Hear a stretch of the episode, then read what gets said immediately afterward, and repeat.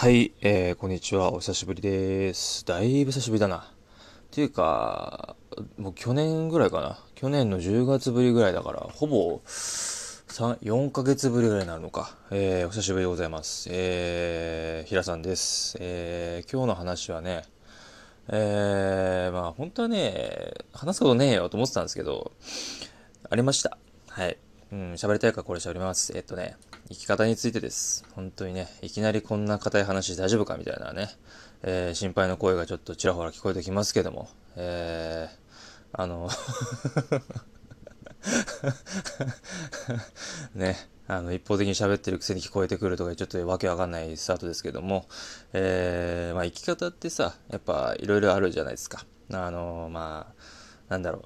う、うーん、なんか、何でもいい。公務員として行きますとか、うん、なんか左官工として、俺は転職つけて頑張っていくとか、なんかバックパッカーとしてやって、その経験をちょっと本出したりとか、えー、ブロガーとして生きていくとか、何でもいいんですよ。生き方なんて別に人それぞれだし、勝手にすればいいんですよ。自分の人生だから。うん。他人はね、なんか、特に親とかもそうだけど、うーん、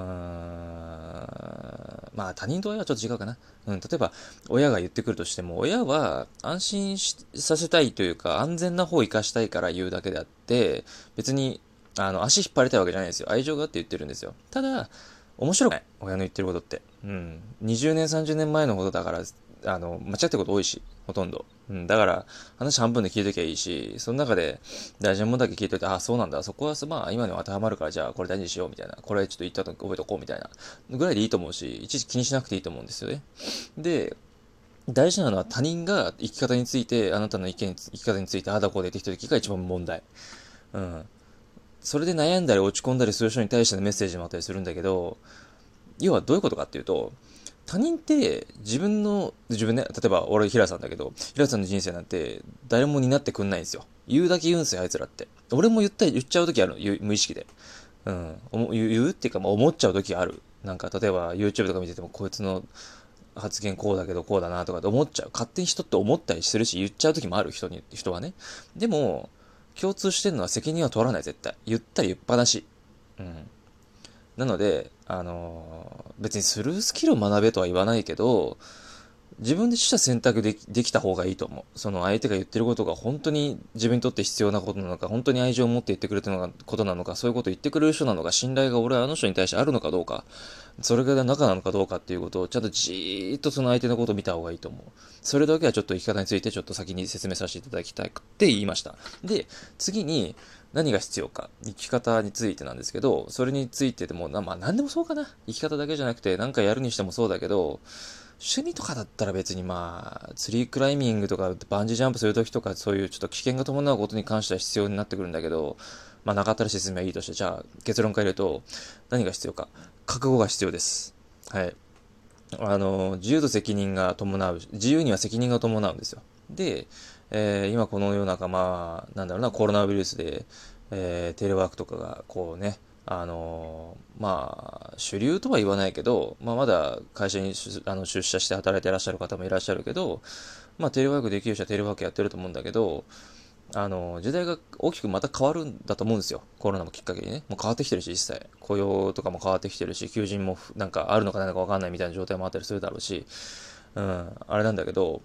あの、そういう中で、うん、まあ、このタイミングで起業したいとか、何か新しいこと始めたいとか、趣味でも何でもいいけど、やるときに、まあ趣味はそんな覚悟必要ないかもしれないね。うん、やりたいからやるってラフでいけるけど、こと仕事とか、学校の受験とかに関しては覚悟は絶対必要で、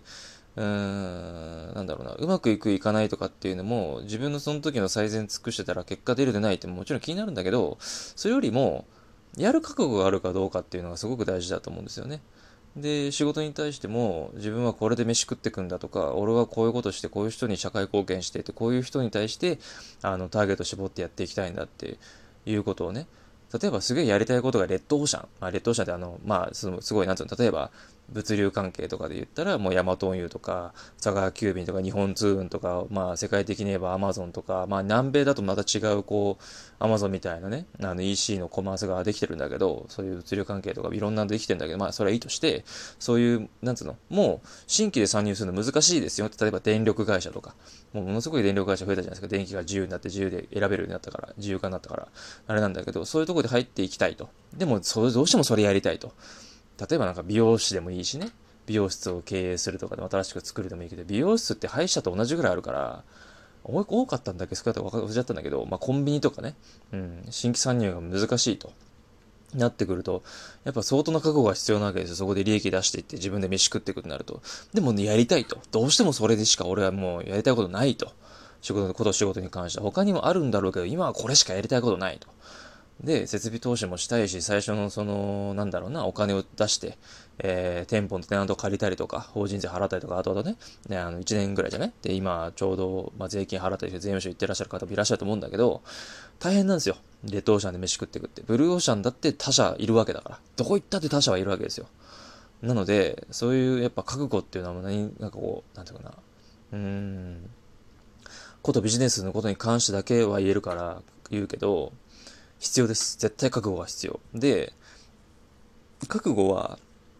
うん、本当に本質的に理解をしてないと、あんなはずじゃなかった、こんなはずじゃなかったって思うんですよ。めちゃくちゃ覚悟してたって思うことなんですよ、覚悟って。